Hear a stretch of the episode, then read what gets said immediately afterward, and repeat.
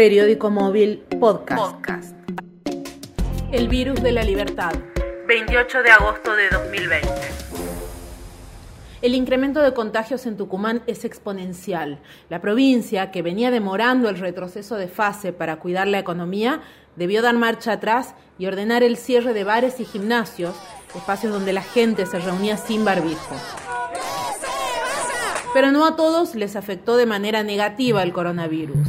Gregorio Evaristo Leiva, tras purgar tres años en prisión, recibió el beneficio de la domiciliaria y volvió a su casa. El motivo fue que, por tener 71 años, integraba el grupo de riesgo por COVID. Estaba condenado por haber violado y embarazado a su propia hija de 14 años. Una vez en su hogar, en Alderetes, Leiva se obsesionó con su vecina de 12 años. El 27 de junio comenzó el acoso. El 27 de junio eh, estaba tomando cuando mi hija estaba andando en roller y en ese momento mi hija viene llorando porque él empezó a decirle mi amor, a decirle cosas y el otro señor que estaba con él le dijo, eh, ya está viejo, ya la vas a agarrar. Eliana Barrio Nuevo, mamá de la niña, desesperada, deambuló por seis reparticiones del Estado con su hija hasta lograr que le tomen la denuncia. Fui a la comisaría, no me tomaban la denuncia, fui a patronato. ¿A qué comisaría, perdón? A la comisaría de Alderete. No me tomaron la denuncia, me mandaron a patronato de internos y liberados para hacer una denuncia. Dejé todos eh, mis datos ahí, incluso llevé a mi hija Juliana hasta ahí, cuando me dicen que ya me iban a llamar. No me llamaron, volví al otro día a la fiscalía. Eh, me dicen en la fiscalía que tengo que ir a la brigada a hacer la denuncia. Cuando voy a la brigada a hacer la denuncia, me dicen que al ser de Alderetes tenía que dirigirme a la regional este que está en Las Teñas, eh, porque pertenecía ahí la comisaría de Alderete.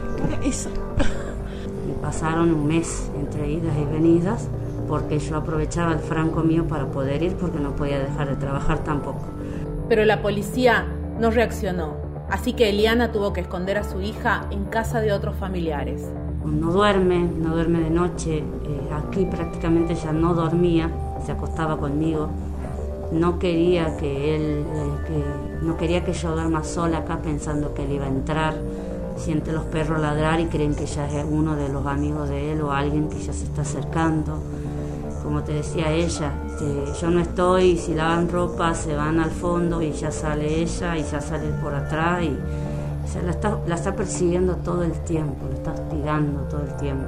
Desesperada, el miércoles 26 de agosto, un mes desesperada, el miércoles 26 de agosto pidió ayuda a la prensa. El caso se volvió causa nacional y traspasó los límites del país con la consigna Custodia para Sofía. para Sofía. Al día siguiente intervino la Fiscalía de Delitos contra la Integridad Sexual, pidiendo una consigna policial para que la niña pudiera volver a casa y reclamando que a Leiva se le revoque la prisión domiciliaria. La presión pública movió el avispero de la aletargada justicia tucumana, que dos días más tarde envió un vehículo y volvió a poner a Leiva tras las rejas. Toda la gente que que apoyó con los comentarios, eh, dándome fuerza, ofreciéndose para cuidar a mis niños, eh, que hizo esto posible también compartiendo en todos lados, en todos sus contactos, en todo el país.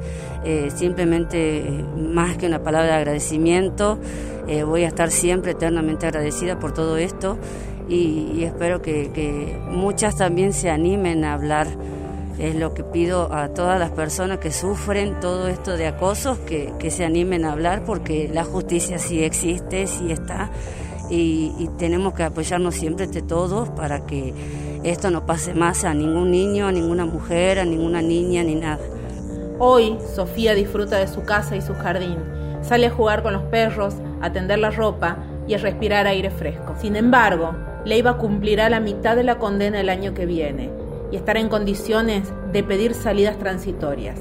La vida de Sofía entonces volverá a quedar en manos de los mismos jueces. Periódico móvil podcast. podcast.